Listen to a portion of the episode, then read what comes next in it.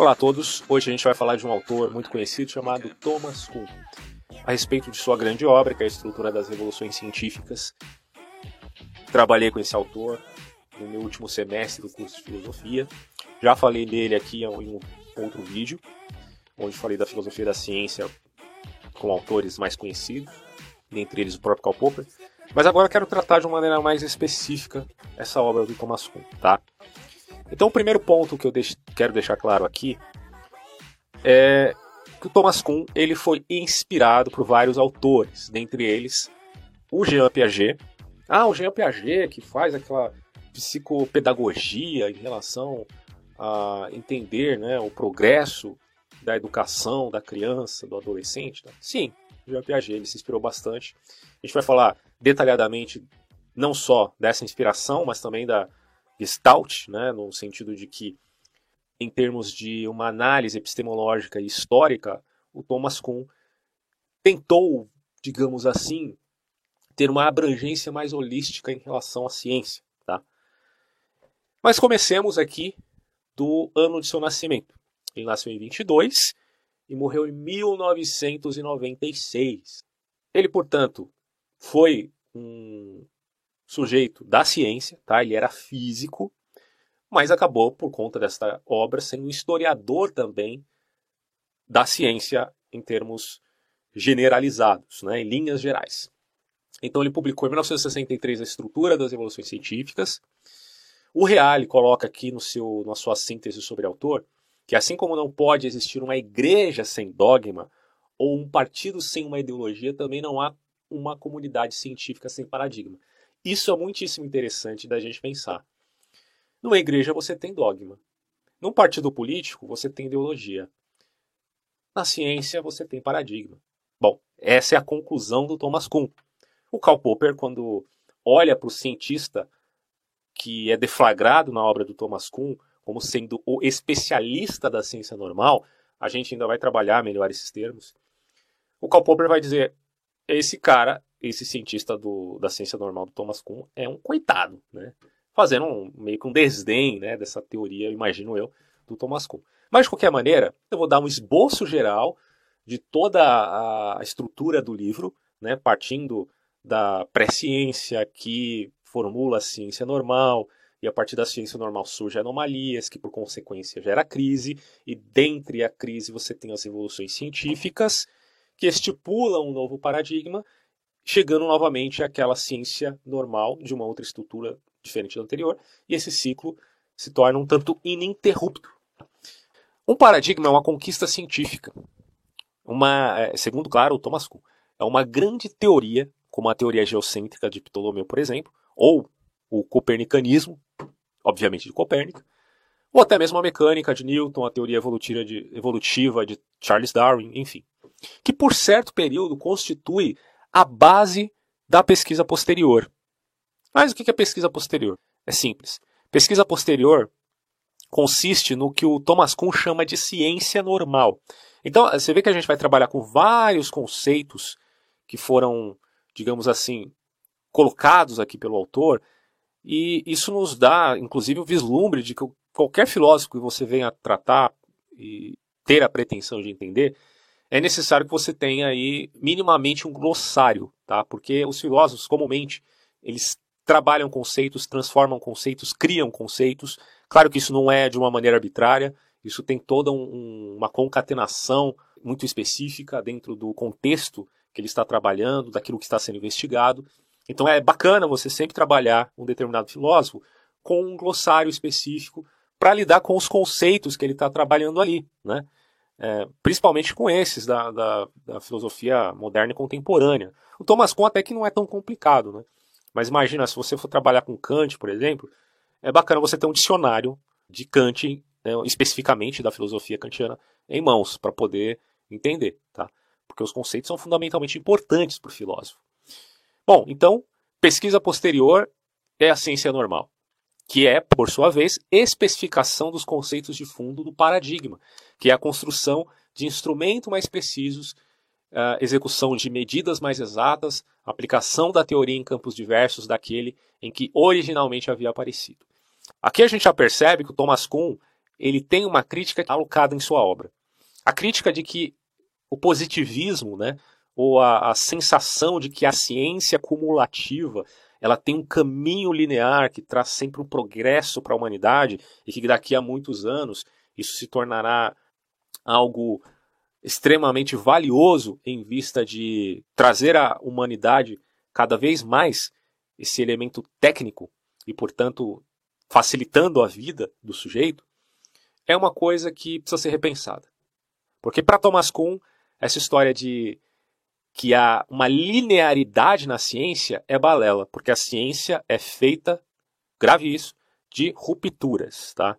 Então ele tem uma crítica aqui à ciência muito clara, né? de que a ciência tem uma comunidade esotérica e esotérica que não é com X, tá? Esotérica com S, ou seja, tem um linguajar todo técnico que é veiculado pelos manuais de especialização de cada área, onde deflagra-se ali o eixo central daquela ciência, que é o paradigma, e que mediante esse paradigma criam-se leis, criam-se regras, criam-se medições, criam-se instrumentos para que mantenha então ali o foco nas limitações do paradigma, do modelo padrão.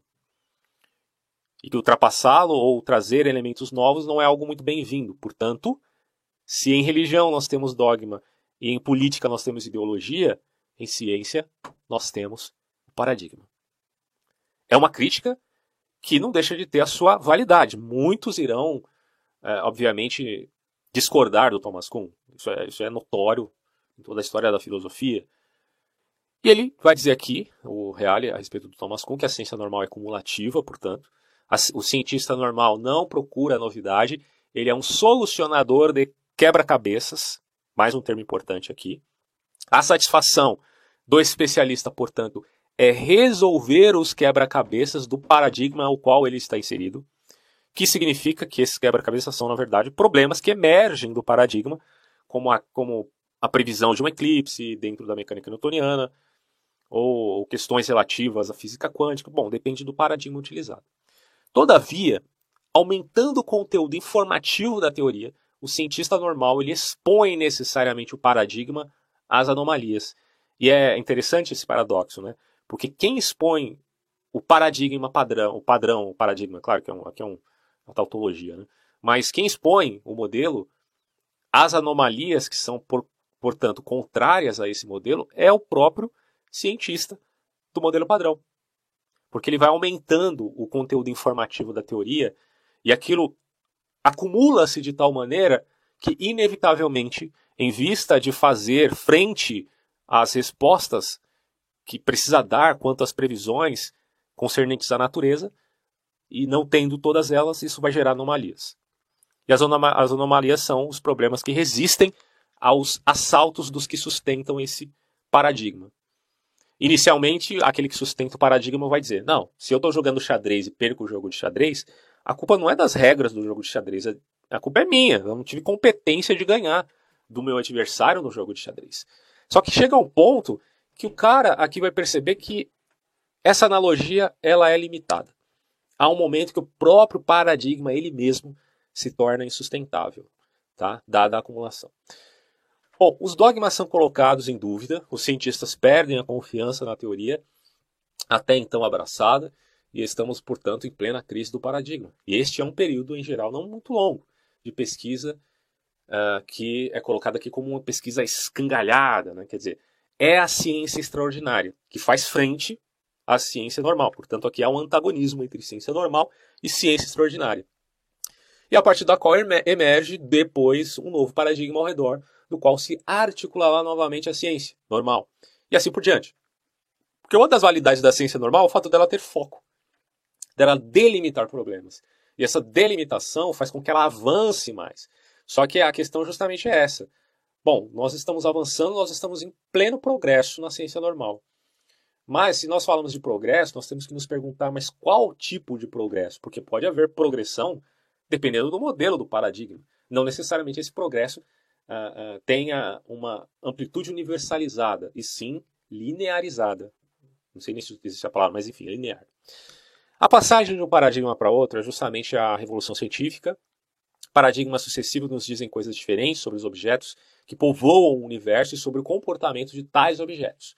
Então, os exemplos de evolução científica são a passagem da astronomia ptolomaica para a copernicana, como a gente já falou aqui, ou em biologia, a passagem da teoria fixista das espécies de Charles Darwin. Na verdade, a teoria fixista é anterior a Darwin, porque a ideia do, do, do Darwin é justamente o oposto, né? ele não acredita em espécies fixas.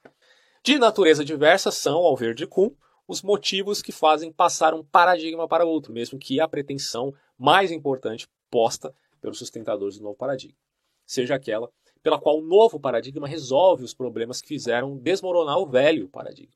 Então a escolha de um paradigma não pode jamais ser resolvida inequivocadamente apenas pela lógica e pela experimentação. Só a lógica e só a experimentação não são válidas, até porque pode ser gerado aí um hiato entre lógica e experimentação. Esse ato diz respeito ao fato de que muitas vezes uh, o arcabouço instrumental matemático nem sequer de longe expressa de fato o que ocorre na natureza, porque a gente está diante de um processo analítico que inevitavelmente trabalha com elementos atômicos, quando o que ocorre na natureza é um processo todo simultâneo em termos homogêneos. Em todo caso, uma revolução científica, ou seja, a passagem de um paradigma para outro, é uma espécie de conversão. Tá? Uma passagem entre incomensuráveis, dirá Thomas Kuhn. Ou seja, entre teorias que falam das mesmas coisas de modo completamente diferente. É por isso que a mudança de paradigma tem a ver com isso. Não necessariamente você tem que abandonar tudo que é, que, que é relacionado ao paradigma anterior, mas o eixo central, sem dúvida nenhuma, é abandonado, já que a prerrogativa de um novo paradigma não é que ele já tenha as respostas de tudo, é que ele promete dar respostas que o antigo paradigma não deu. E constitui um progresso de tipo ateleológico e não teleológico, como acreditaria a ciência cumulativa, em termos de finalidade. O processo é ateleológico porque aqui tem um conceito de negação do telos, no sentido de que há rupturas. E se há rupturas, tem o elemento mais estruturalista digamos assim, do que historicista, embora o Thomas Kuhn, até onde eu entendi, não, não chega a utilizar esses termos, mas aqui é só para elucidar a questão. Então a ciência ela se desenvolve a partir de certos estágios, mas não por tender a algum objetivo, é, é a verdade, a verossimilhança ou outro. Tá? Então, falando mais especificamente, paradigma significa o seguinte: um cientista trabalha dentro de uma comunidade científica. Na comunidade científica, hoje se, se se entra né, por meio do estudo de manuais, atualmente, na contemporaneidade.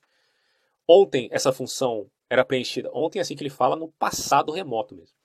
Essa função era preenchida pelos clássicos da ciência, como a física de Aristóteles, o Almagesto de Ptolomeu, os Principia é, de Newton, e fala desse, mesmo, desse modo mesmo, tá? Os Principia de Newton, a geologia de outros autores e por aí vai. Tanto os manuais atuais como os clássicos da ciência fornecem aquelas que, na época, são as coordenadas do campo de pesquisa, os princípios de fundo, os experimentos padrões, as aplicações típicas da disciplina que, em suma, definimos como paradigma. E o Kuhn, inclusive, ele diz o seguinte: com tal termo quero indicar conquistas científicas universalmente reconhecidas, então o paradigma tem esse aspecto, as quais, por certo período, fornecem um modelo de problemas e soluções aceitáveis para aqueles que praticam certo campo de investigação. Isso é o paradigma. Uh, se não me engano, eu já ouvi em uma palestra a respeito do autor, onde uma de suas alunas questionava essa questão do paradigma, né? Uh, que paradigma pode ser utilizado, dependendo do contexto, com significações diferentes. O Thomas Kuhn deixa de aceitar isso. Então, o paradigma atualmente vai dizer com refere-se a manuais, tá? Da ciência atual, que não é, digamos assim, unívoca, não é um bloco monolítico. A ciência atual não é um bloco monolítico, mas ela trabalha com manuais dentro de suas próprias tradições. Bom, juntamente com Lakatos e outros autores, Thomas Kuhn integra a luta de conhecimentos epistemológicos, ou basicamente teoria do conhecimento, pós-popperianos. Tá? Então, aqui já tinha sido dado aquele conceito de falsificacionismo do Karl Popper, que desenvolveram suas teorias epistemológicas em contato sempre mais estreito agora com a história da ciência, o elemento da história da ciência em termos de plausibilidade de seus acontecimentos, traz um novo foco ao que a ciência de fato representa, que ela não é só, como dizem os cientistas, uma questão de metodologia. Ela é muito mais do que isso, porque ela envolve competição. E, meus caros, se a ciência envolve competição, isso implica que ela envolve, portanto, dialética. E no final das contas, olhando para a história da ciência, a gente vai perceber que esse processo dialético ou de competição, em termos de pré-ciência, e não só de pré-ciência, mas de crise, pré-ciência que eu digo é assim, é aquele período onde existem muitas teorias, mas não existe ainda um paradigma padronizado. No momento que existe um paradigma, paradigma padronizado, né, bom, é, já é um pleonasmo, mas na, na medida que nós admitimos, portanto, um paradigma e há um reconhecimento universal, nesse ponto, nesse exato momento, você não tem mais aquela concorrência. Você passa de um processo dialético para um processo analítico, onde se usa o processo de dedução, indução, enfim, o processo empírico também de experiência, então teoria e experiência, tá? para avançar aquele padrão, aquele paradigma.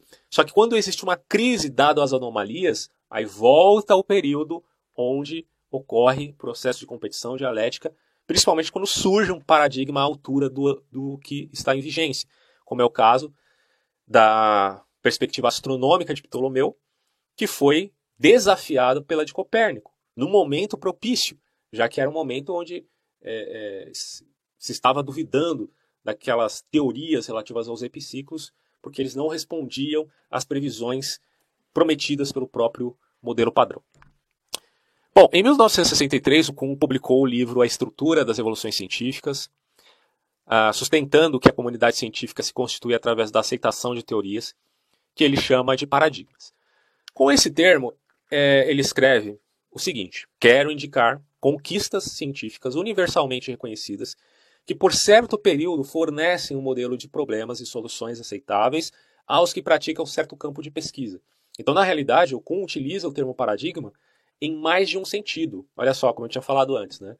É mais de um sentido. Entretanto, ele próprio explica que a função do paradigma hoje, atualmente, ou seja, é, em nosso tempo aqui, século XX, final do século XX, e agora século XXI, né, ele já tinha morrido antes, é hoje cumprida pelos manuais científicos. Os manuais científicos representam aquilo que ele quis, então, colocar atualmente como paradigma, por meio dos quais o jovem estudante é iniciado na comunidade científica. Antigamente isso era realizado pelos clássicos da ciência, como a gente já mencionou, física de Aristóteles, é, as obras de Newton, eletricidade de Franklin e por aí vai, química de Lavoisier, enfim. Bom, por essa razão, a astronomia ptolomaica é, ou a copernicana, a, ou a dinâmica aristotélica e newtoniana, são todas paradigmáticas. Quer dizer, o exemplo do fixismo de Linneu, uh, anterior à teoria de, da teoria de evolução do Charles Darwin ou à teoria da relatividade de Einstein, tudo isso reflete um paradigma que foi sendo modificado por conta dessas rupturas. Então, negar a ruptura em nome de um acúmulo linear, para Thomas Kuhn é um erro haja vista que a história mostra claramente que a ciência se progride nesse sentido, progride em termos de ruptura. Bom, ciência normal e ciência extraordinária, vamos explicar melhor isso.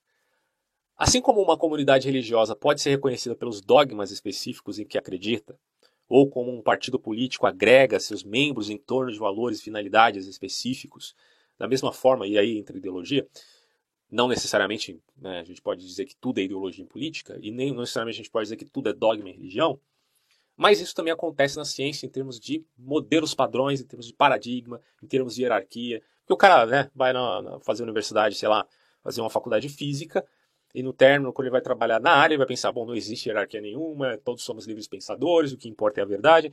Aí quando ele chega à realidade, ele vai perceber que nada disso era o que ele realmente pensava, porque lá também existe hierarquia, existe organização. É, nem sempre aquilo que ele acha que é verdade, o que é o melhor, é o que vai acontecer ou que vai ser aceito, tá? Porque eles têm um modelo que precisam seguir. Então, da mesma forma na teoria, de uma teoria paradigmática constitui a comunidade científica, a qual, por força e no interior dos sistemas paradigmáticos, realiza a ciência normal. Então, a ciência normal é a tentativa esforçada e devotada, e o termo aqui é bem apropriado, né, a uma devoção de forçar a natureza, e essa é a palavra mesmo, por mais que você se choque com isso, mas é verdade. Há uma tentativa devota Porque você aposta suas fichas no paradigma. Você não aceita o paradigma porque ele já dá conta de toda a realidade. Porque senão, qual que seria o papel exato do cientista, já que ele está lá para resolver quebra-cabeças? Bom, se ele está lá para resolver problemas, é porque o paradigma promete previsões que ainda não foram cumpridas. Então ele está apostando sua ficha no paradigma. E não que o paradigma demonstrou razoavelmente de que tudo que ele propõe é a verdade absoluta. Então o cientista também, neste ponto de vista, age por fé. Tá? Uh, isso pode parecer estranho para quem é cientificista, que é muito positivista e que não teve contato à obra. Eu aconselharia você nem acreditar em mim, leia a obra e tire suas próprias conclusões. Mas enfim, o processo esforçado de devoção, de forçar a natureza dentro dos quadros conceituais fornecidos pela educação profissional, significa a pesquisa estavelmente baseada em um ou mais resultados alcançados pela ciência do passado, aos quais uma comunidade científica particular, por certo período de tempo, reconhece a capacidade de constituir o fundamento de sua praxis ulterior, ou poderíamos dizer uma prática posterior, tá? Uma praxis ulterior à ciência normal consiste em tentar realizar, aí olha o que ele fala aqui, as promessas do paradigma. Porque você não crê, você não, não adere ao paradigma, é, tendo em vista de que ele dê conta de todos os problemas que já, já estão dados. O que o paradigma faz, na verdade, é promessas de resolução de muitos problemas. E aí você aposta sua ficha e você, como especialista agora da área do paradigma, vai tentar resolvê-los.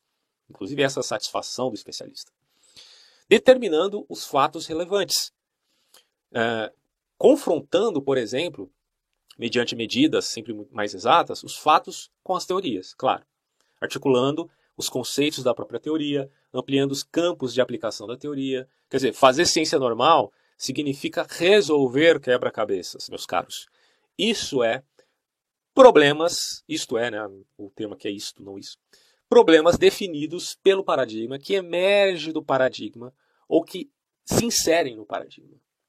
Razão porque o insucesso da solução de um quebra-cabeça não é visto como insucesso do paradigma, mas muito mais como insucesso do pesquisador que não soube resolver uma questão para a qual o paradigma diz. Inclusive promete né, que existe solução. Essa é a situação análoga à do jogo de xadrez. É aquele exemplo que eu tinha falado, que o próprio Thomas Kuhn usa. Que quando não souber resolver um problema e perder o jogo, o sujeito acha que isso aconteceu porque ele não é capaz, não porque as regras do xadrez não funcionam, tá? Mas como a gente já viu, essa analogia é válida num certo ponto, mas também é limitada. A ciência normal, portanto, é cumulativa, Constrói-se instrumentos mais potentes, efetuam-se medidas mais exatas, precisam-se os conceitos da teoria, ampliam-se a teoria a outros campos, e o cientista normal não procura novidade. No entanto, a novidade deve aparecer necessariamente pela razão de que a articulação teórica e empírica do paradigma aumenta o conteúdo informativo da teoria e, portanto, a expõe ao risco do desmentido. É, quanto mais se diz, mais se está arriscando a errar. Quem não diz nada não erra nunca, é coisa óbvia, né? Então, se você fala pouco, você se arrisca menos e comete menos erros. Mas na medida que a ciência, inevitavelmente, é progressista, óbvio, ela vai acumular. E na medida que ela acumula, ela inevitavelmente vai demonstrar as falhas do próprio modelo o qual ela apostou suas fichas. Isso é inevitável, gente. Isso é uma demonstração não só de caráter de uma avaliação de um determinado paradigma da história, mas de toda a história da ciência, que é determinada por padronizações e modelos conceituais que formulam aí um, um certo campo de pesquisa. Bom, com a crise do paradigma, inicia-se o período da ciência extraordinária. O paradigma é submetido a um processo de desfocamento, vai dizer o Reale. Os dogmas são postos em dúvida e, consequentemente, suavizam-se as normas que governam a pesquisa normal. Em síntese, postos diante de anomalias, a gente já explicou que é anomalia, os cientistas perdem a confiança na teoria que antes haviam abraçado, a perda de um sólido ponto de partida se expressa pelo recurso à discussão filosófica sobre os fundamentos e a metodologia. É o que eu tinha dito, né? Na medida que você perde o aval do paradigma, aí voltam discussões filosóficas, aí voltam fundamentações a respeito da metodologia. Portanto, a metodologia é algo que, bom, foi aceito de uma discussão filosófica antes de ser aceito meramente por um consenso absoluto, né, dado ao homem, sei lá da onde. Não, são, tudo isso é parte de discussões e é um processo dialético antes de se padronizar a coisa. Esses são os sintomas da crise que cessa, porque aí é uma volta à pré-ciência, né? ou pelo menos um, algo similar a isso. E esses são os sintomas da crise que cessa quando do cadinho daquele período de pesquisa, cadinho é aquela coisa do tal, né? que está superaquecido e ele é separado daquela escória, digamos assim. Então, é, do cadinho daquele período de pesquisa desconjuntada que é a ciência extraordinária. Um novo paradigma consegue emergir e sobre ele se articulará novamente a ciência normal. Então não se perde, claro, que é lógico e óbvio que você não perde tudo do paradigma anterior, até porque para se formar um paradigma novo e para se abandonar um paradigma antigo é necessário que o novo surja de maneira adequada para substituir o anterior, porque se não tiver nada para substituir, é lógico que este não vai ser substituído por nada. Né? Agora, na medida que surge um que dá conta de previsões e de respostas de maneira mais adequada do que o anterior, como no caso do, de Copérnico em relação a Ptolomeu, aí abandonar esse paradigma antigo, antigo é inevitável. Tem uma, uma denominação de conceito que ele coloca aqui também sobre ciência normal. Vamos deixar só para facilitar a didática. Ciência normal é a prática, por exemplo, pelo engenheiro ou pelo médico. E é a atividade de pesquisa que não coloca em discussão os assuntos de fundo do paradigma. A ciência normal, portanto, ela nunca vai falar daquele fundo ou daquela discussão a respeito do paradigma. Por exemplo, quando você vê um debate entre criacionismo e evolucionismo, ou entre, criacionismo, ou entre evolucionismo e design inteligente, você está vendo um debate entre um paradigma e algo que está fora do paradigma. Esse debate ele está discutindo o quê? O fundo do paradigma. Mas a ciência normal é moldada por um padrão. E o padrão atual em termos de biologia é a teoria de Charles Darwin. Claro que ela já foi sofisticada em muito, né? desde a da obra A Evolução das Espécies. Agora você já tem todo um, um aparato diferencial em relação a essa teoria que tem explicações modernas. Mas os cientistas que lidam com ela, ou que escrevem revistas especializadas, eles não estão aqui a questionar o fundo do paradigma. Isso acontece fora da ciência.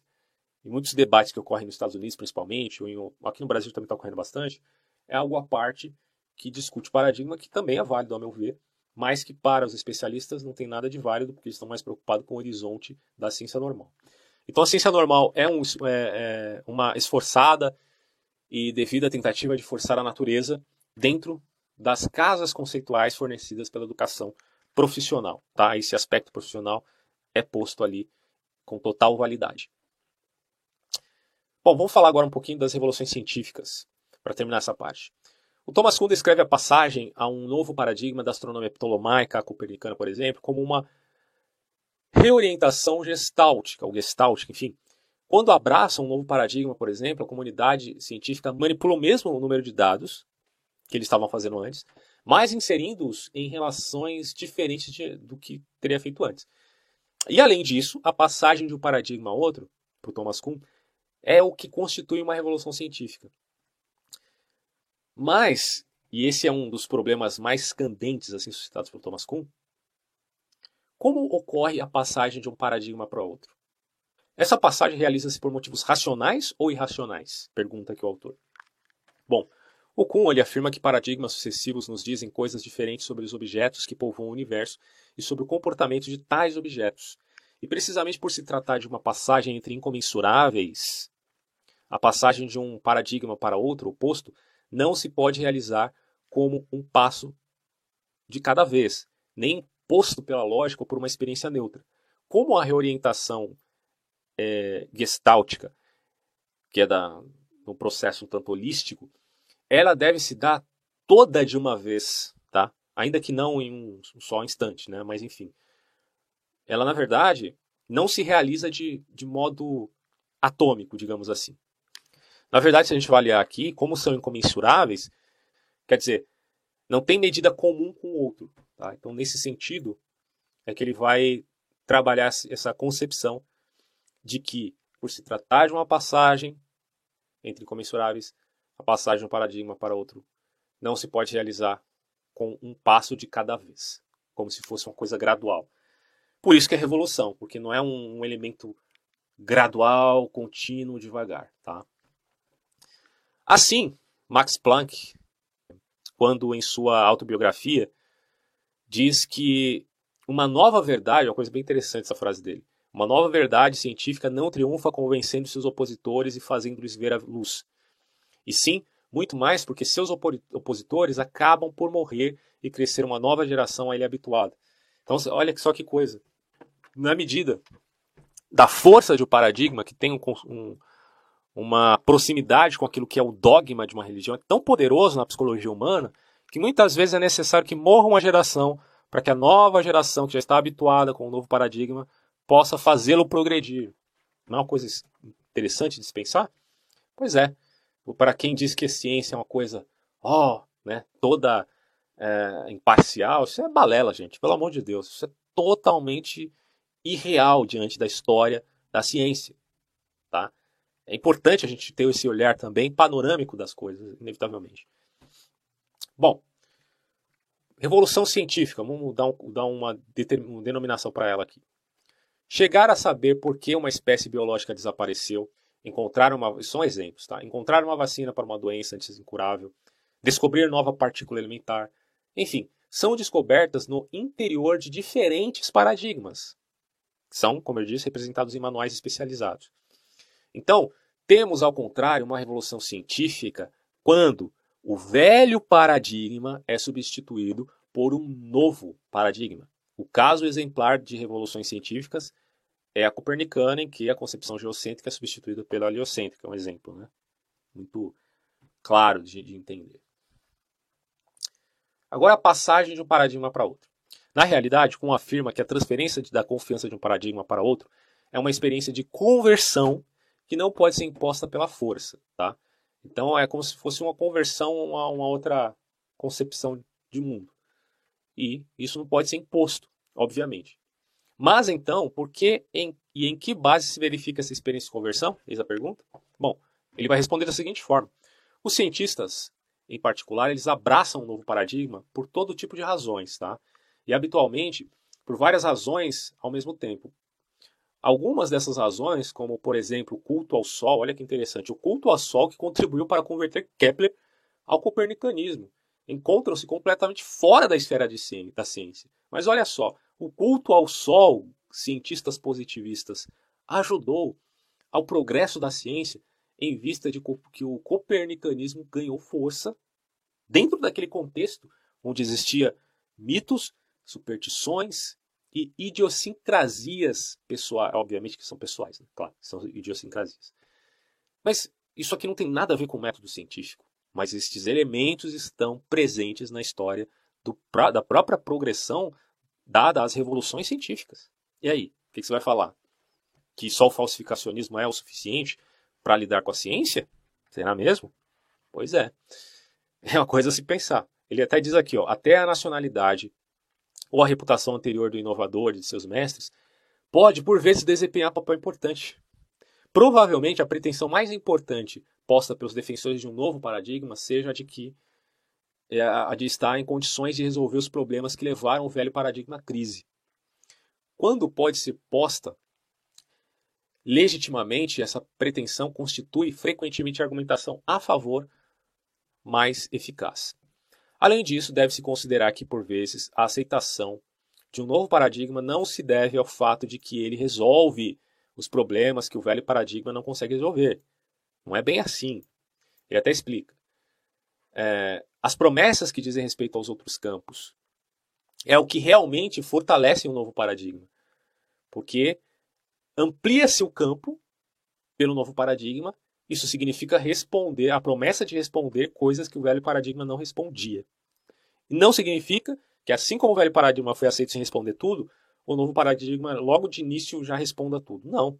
Mas é pelas promessas de que agora ele está ampliando o nosso campo de visão e, portanto, é, deve ser aceito e devemos apostar as fichas para resolver os problemas propostos por ele em termos de acharmos aquilo que ele prevê, certo? E existem até razões estéticas também que introduzem. Isso aqui está tudo envolto, as paixões. A dizer que, que a ciência é imparcial, acabou, isso não existe. Há uma tentativa de imparcialidade? Sim, muitas pessoas têm boa vontade. Mas isso está caracterizado dentro de uma psicologia humana muito bem definida, é a nossa natureza, dentro de um contexto histórico que a gente não pode desconsiderar quando pensa em ciência. Tá? Porque são fenômenos da própria humanidade. Uh, existem então até razões estéticas que introduzem um cientista a um grupo de cientistas a aceitar um paradigma. Entretanto, afirma o próprio Thomas Kuhn, que era físico, né? Ele sempre tem que lembrar isso. Nos debates sobre os paradigmas, não se discutem realmente suas perspectivas, suas respectivas, melhor dizendo, capacidades para resolver os problemas, ainda que com razão normalmente sejam utilizados termos que a eles se refiram. O ponto de discussão, ao contrário, consiste em decidir que paradigma deve guiar a pesquisa no futuro, em torno de problemas que muitas vezes nenhum dos dois competidores podem ainda pretender seja capaz de resolver completamente. É preciso decidir entre formas alternativas de desenvolver a atividade científica e, dadas as circunstâncias, essa decisão deve se basear mais nas promessas futuras do que nas conquistas do passado. Então, por mais que as conquistas do passado sejam relevantes, principalmente a gente está vivendo no século XXI, e temos frutos desse progresso científico da ciência normal cumulativa. Ok? Isso é inegável. No entanto, o novo paradigma ele é abraçado mais pelas promessas futuras do que pelas conquistas do passado do paradigma anterior. Inevitavelmente, porque é um novo paradigma. Então, é claro que as promessas futuras têm que ter mais poder de abrangência e de resolução de problemas do que as conquistas passadas. Quem abraça o novo paradigma desde o início, a miúde, o faz a despeito das provas fornecidas pela solução dos problemas. Ou seja, ele deve ter confiança de que o novo paradigma no futuro conseguirá resolver muitos dos vastos problemas que a gente já falou aqui, que tem à sua frente, sabendo somente que o velho paradigma não conseguiu resolver alguns desses problemas, ou muitos deles. Uma decisão desse tipo pode ser tomada apenas com base na, na, na fé. Sim, na fé. Portanto, existe um elemento aí fideísta. Claro que você pode abranger uma, uma série de fatores que possam até justificar a adesão a um determinado paradigma que não seja só uma fé arbitrária. No entanto, ela não é completamente racional em vista de provas, porque as provas devem necessariamente ser posteriores à aposta que é feita, obviamente. Porque senão, se o paradigma não gera quebra-cabeças para serem solucionados, então para que, que ele serve? Né? Agora, se você adere ao paradigma já sabendo que ele tem as respostas definitivas, bom, ele serve mais para instrumento, não, não para paradigma, porque paradigma inevitavelmente tem que gerar um modelo, o padrão tem que gerar outros problemas para novas respostas.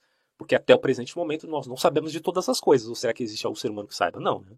Bom, assim, para que um paradigma possa triunfar, deve primeiro conquistar alguns defensores que o desenvolverão até um ponto em que muitas argumentações sólidas poderão ser produzidas e multiplicadas.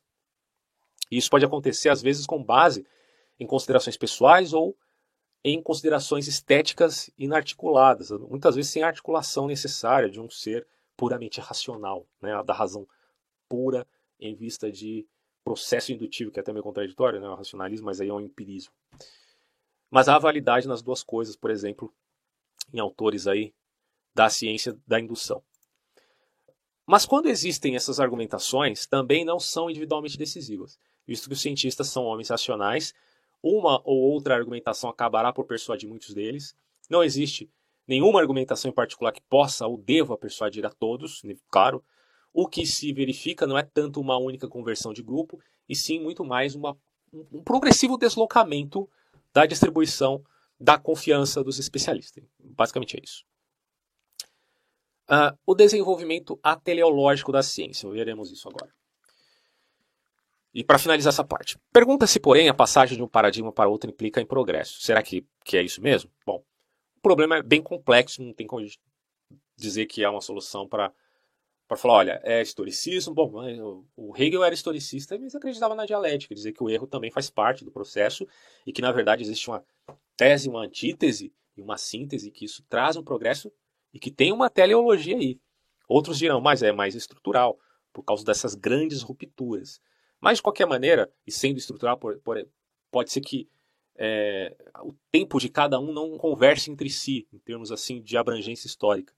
Mas, de qualquer maneira, o Reale vai colocar o seguinte: somente durante os períodos de ciência normal é que o progresso parece de fato evidente e seguro. Em termos de linearidade, é só no período de ciência normal que isso acontece. Ao passo que durante os períodos de revolução, quando as doutrinas fundamentais de um campo estão mais uma vez em discussão, surgem repetidamente dúvidas sobre a possibilidade de continuação do progresso, tá? se for adotado este ou aquele dos paradigmas que se confrontam. Naturalmente, quando um paradigma se afirma, seus defensores o encaram como progresso. Mas o Thomas Kuhn pergunta: progresso em que direção? É o que eu tinha falado no começo, né? Tá, progresso, beleza, mas progresso de que direção? Pode haver progresso no, no tomismo, pode haver progresso no aristotelismo, pode haver progresso no platonismo. É, e pode haver progresso no copernicanismo, mas que, e aí? Né? Só que, diz ele, o processo que vemos na evolução da ciência é um processo de evolução a partir de estágios primitivos, o que significa, porém, que tal processo leve a pesquisa sempre mais perto da verdade ou em direção a algo. Seria necessário existir tal objetivo? Ele pergunta. Não é possível explicar a existência da ciência como o seu sucesso em termos de evolução, a partir do estado do conhecimento possuído pela comunidade em cada dado período de tempo?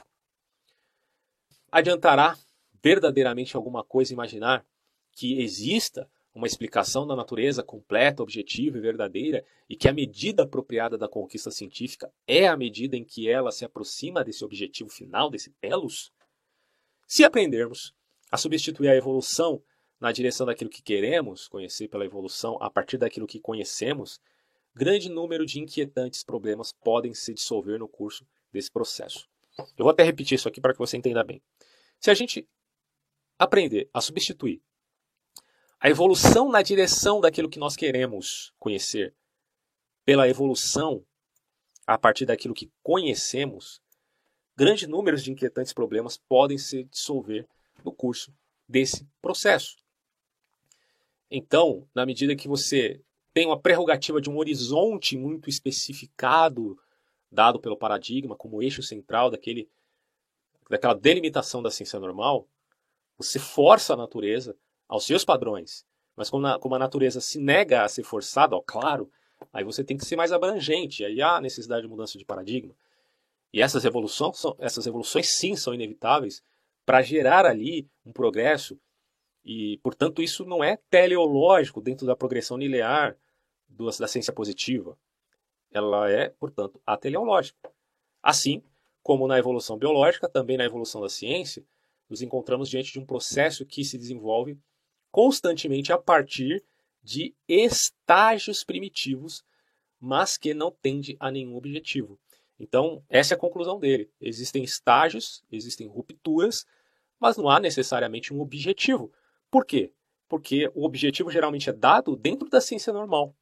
Só que como a ciência normal mesmo é, é dissolvida por anomalias, em vista de novos paradigmas e, portanto, de novos objetivos, a gente não pode dizer que existe um objetivo total. Tá?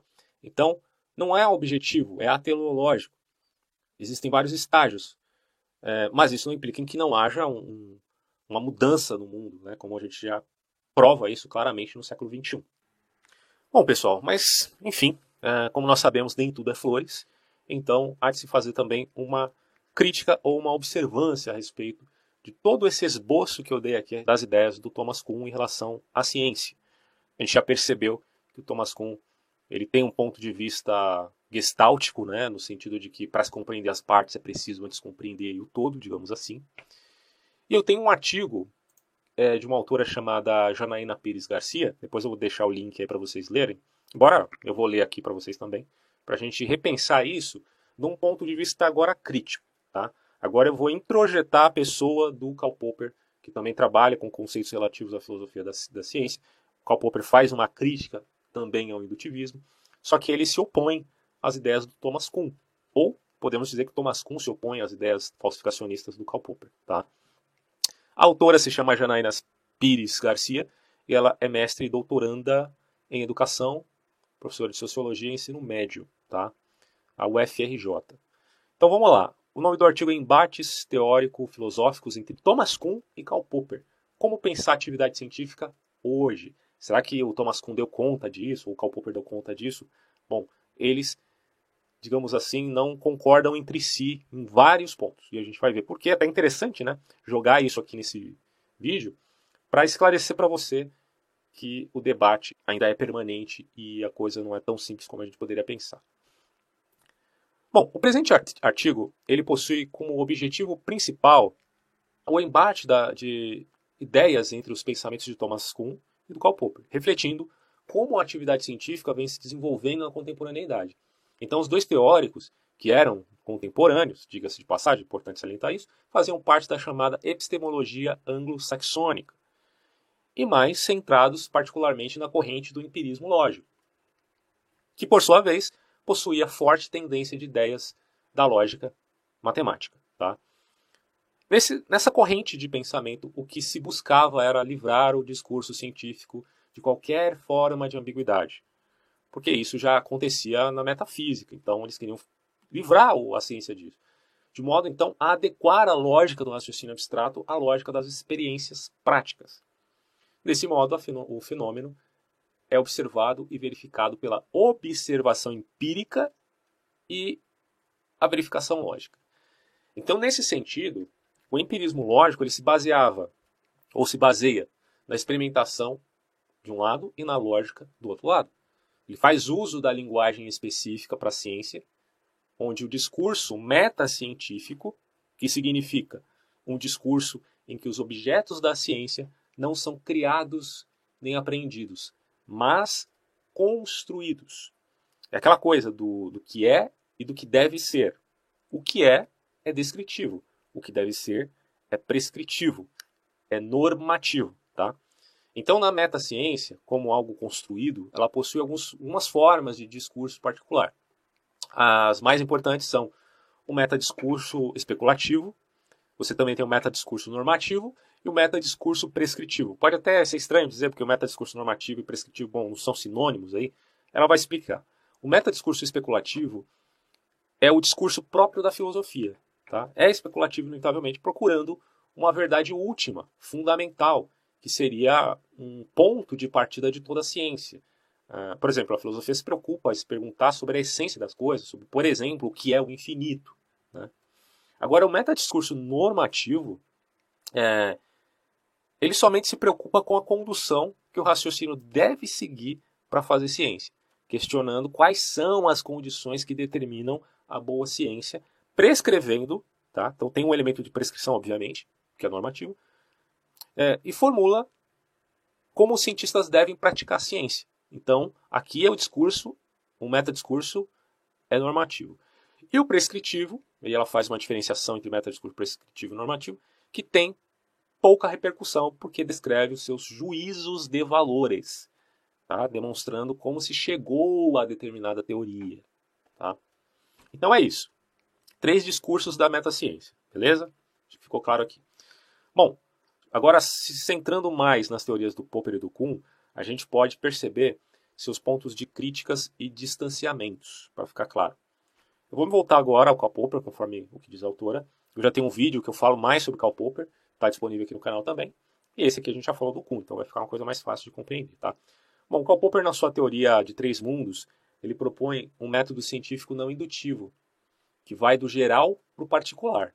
Esse é o método indutivo, mas o Kuhn ele critica, o Kuhn não, desculpa, o Popper ele critica isso, tá? Então ele propõe um método científico não indutivo e, portanto, racional. Vocês vão ver por que eu estou dizendo isso no final. Bom, para ele a ciência opera com o silogismo dedutivo, inevitavelmente.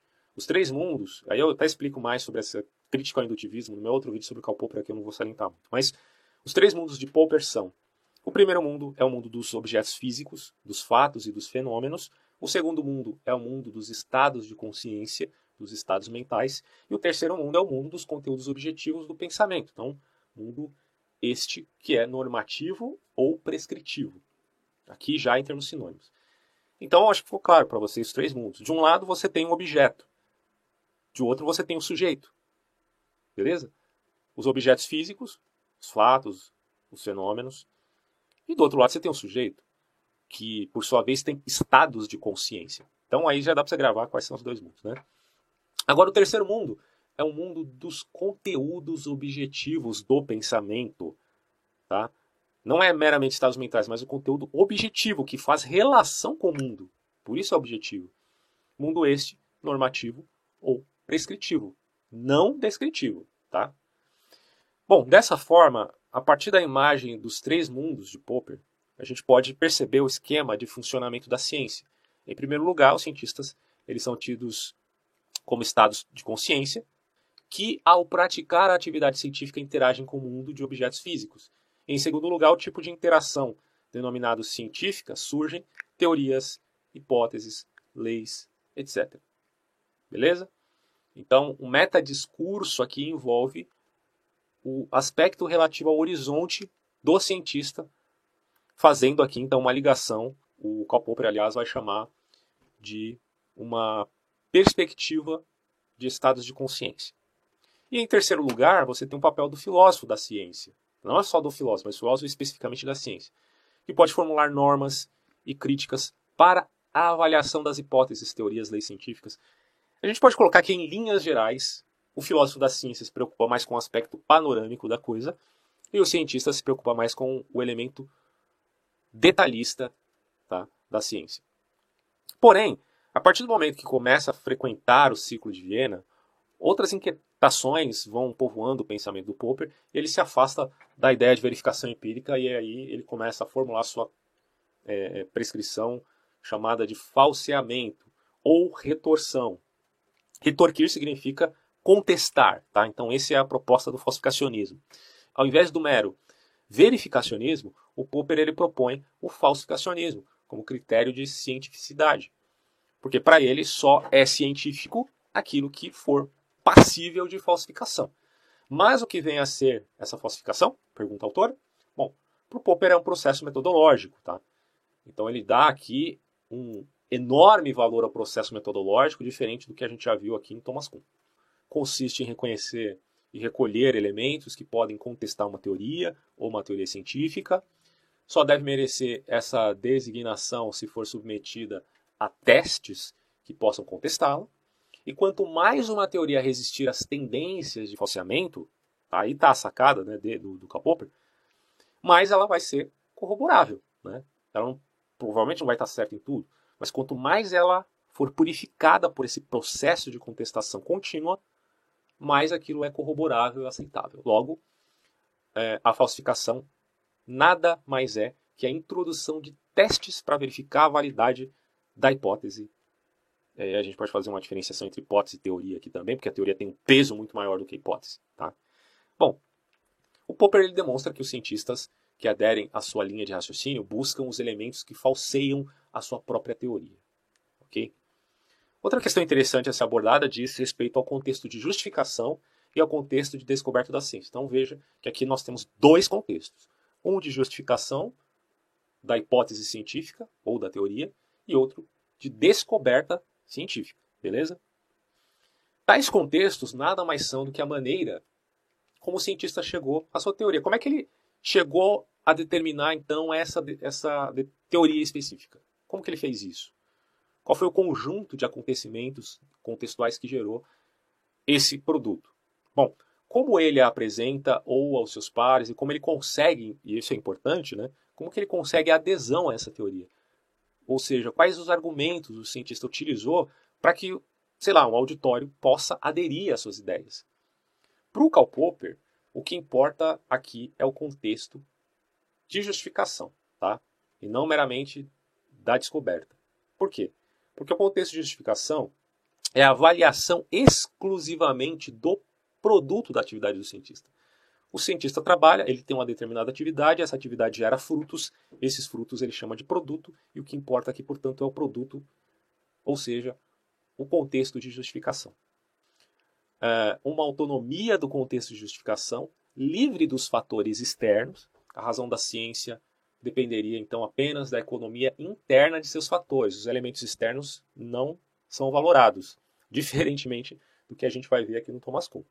Porque o Thomas Kuhn ele não aceitava, a gente já viu aqui bastante sobre ele, né?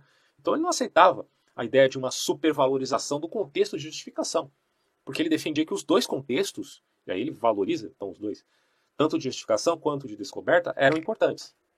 Beleza? Porque eles eram inevitavelmente integrados no sentido de realizar um movimento dialético. A fronteira construída entre esses dois contextos, o interno e o externo, era extremamente artificial para ele, concernente à ideia do Karl Popper.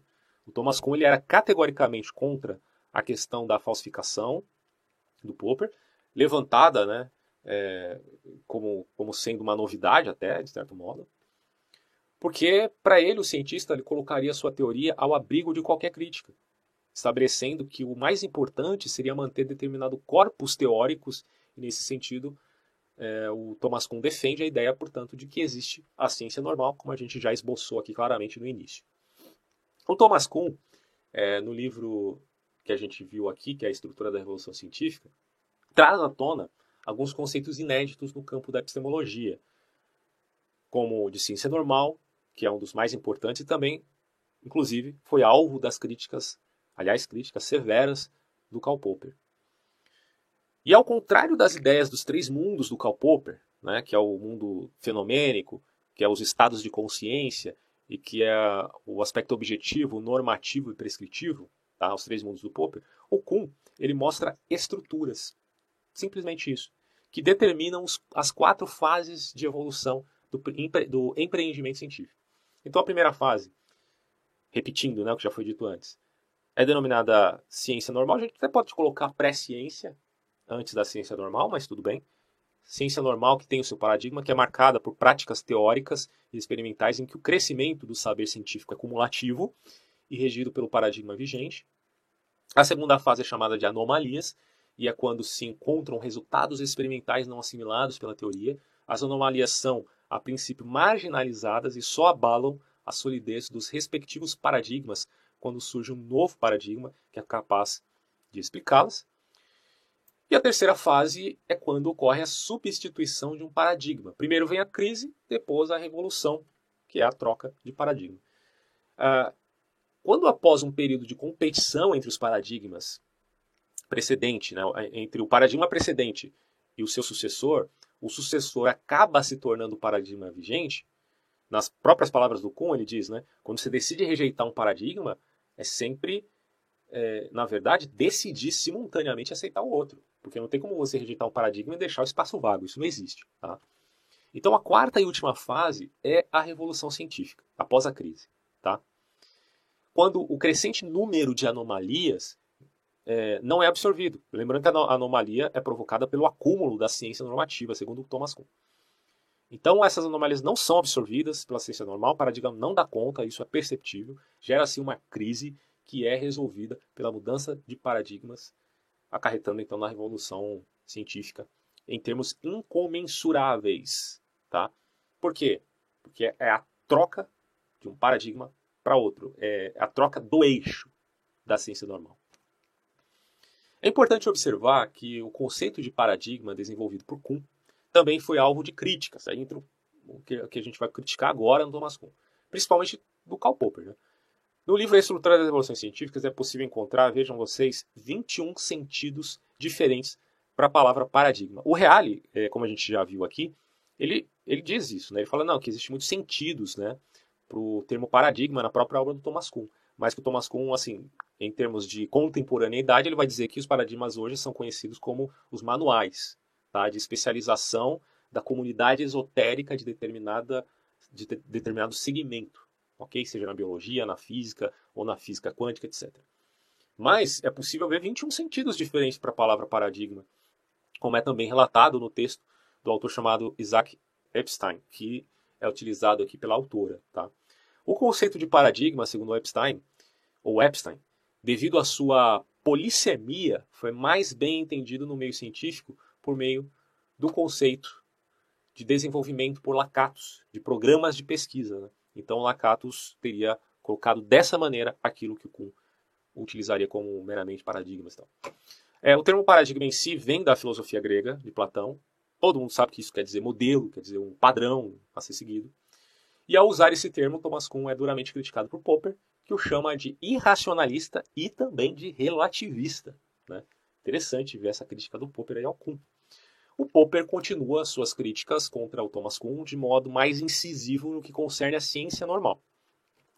Pois ele acreditava que o pensamento científico está sempre procurando refutar a si mesmo, o que ele chama de revolução permanente ou crítica permanente, termo importado inclusive do materialismo histórico. Né?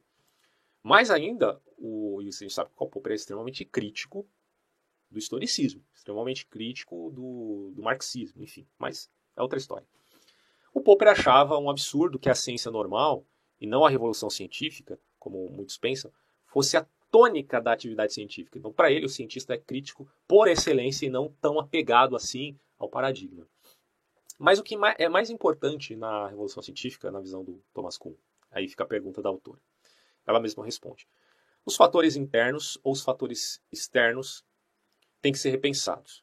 Porque os fatores internos são aqueles gerados dentro da própria teoria, quando ela não consegue responder alguma questão. E os fatores externos são aqueles que estão para além da teoria, e seriam, assim, os fatores sociológicos, psicológicos, enfim. É, a gente pode até colocar como os fatores históricos. Tá? O Thomas Kuhn ele reflete acerca do que garante a adesão a um novo paradigma. Ele chega à conclusão de que são os fatores externos as razões históricas, sociais e culturais que realmente promovem a adesão ou o abandono de um determinado paradigma. Então ele dá valor a esse elemento externo que o Karl Popper não considera. Bom, podemos dizer que o Kuhn pensa a ciência de forma diversa do, do Karl Popper, porque para ele a ciência é não indutiva e não racional. Isso aqui é o Thomas Kuhn. Tá? O Karl Popper também critica o indutivismo, mas ele vai dizer que a ciência é racional. E aí o Thomas Kuhn vai dizer não, porque se é ateleológico e se existe um telos na ciência normal que acaba ocorrendo uma ruptura, então o fenômeno todo ele é, se abrange de um modo espontâneo e não meramente racional. A atividade racional existe, obviamente, mas há rupturas. Tá? Então a gente não sabe onde que isso vai, vai dar, onde nós vamos realmente chegar. Então, a partir do, dos principais embates teóricos, filosóficos entre Thomas Kuhn e Karl Popper, a gente pode pensar em possíveis desdobramentos críticos de ambos os aspectos sugeridos para pensar a atividade científica. Tá? A relevância dos estudos de ambos os autores ainda é sentida atualmente no contexto acadêmico, obviamente, isso aí é dado em vários cursos, inclusive de filosofia, né? pois nos dá ferramentas para a gente pensar como a ciência está sendo produzida.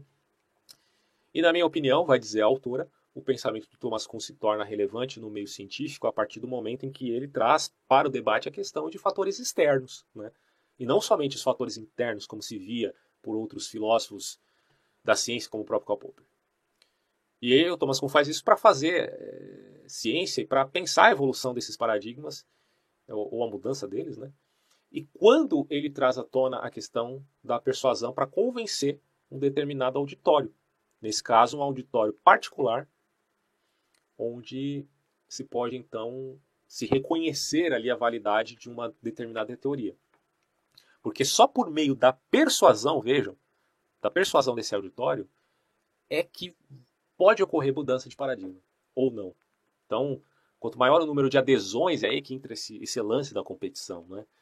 que não é só metodologia, cara. Quanto maior o número de adesões, determinadas ideias e valores, maior as, as proporções de mudança de paradigma de uma revolução científica. Isso aqui é cool, tá? Karl Popper vai dizer, não, o que, que é válido é o produto do cientista. O cientista tem fruto do seu trabalho isso vai ser avaliado. Não importa vai ter maior número de adesões ou não, porque no final das contas, pelo falsificacionismo, a gente vai determinar a validade daquilo. Bom, só que o Thomas Kuhn, mesmo ele sendo inovador, ele demonstra muito radicalismo ali no que concerne a questão dos paradigmas, que ele mesmo intitulou como incomensurabilidade dos paradigmas, porque para ele os paradigmas são, a gente já viu isso, né, são tão opostos uns dos outros que não há uma linguagem comum entre eles, visto que uma parte do processo científico se dá pelos fatores externos à comunidade entre os paradigmas, e se tornaria ainda mais improvável nessa comunicação. É claro que a gente não está dizendo aqui, como eu já esbocei anteriormente, que algum elemento produzido por um paradigma não seja utilizado pelo outro. Não é verdade. Mas a troca do eixo que representa o próprio paradigma da ciência normal, quando ela é trocada, é um processo de incomensurabilidade dos paradigmas. Há quem conteste, outros intérpretes podem ver isso de outra maneira, tá? Porque nem tudo, eu inclusive lembro de ter lido uma frase dessa no, na obra do Thomas Kuhn, que nem tudo do paradigma anterior é descartável, né? Então, o que é produzido pelo paradigma anterior pode sim, é lógico, né? A gente vive na realidade e a gente olha isso no, no dia a dia da ciência, que algumas coisas são válidas, né? Não são perdidas. Mas o eixo central vai dizer o como isso muda.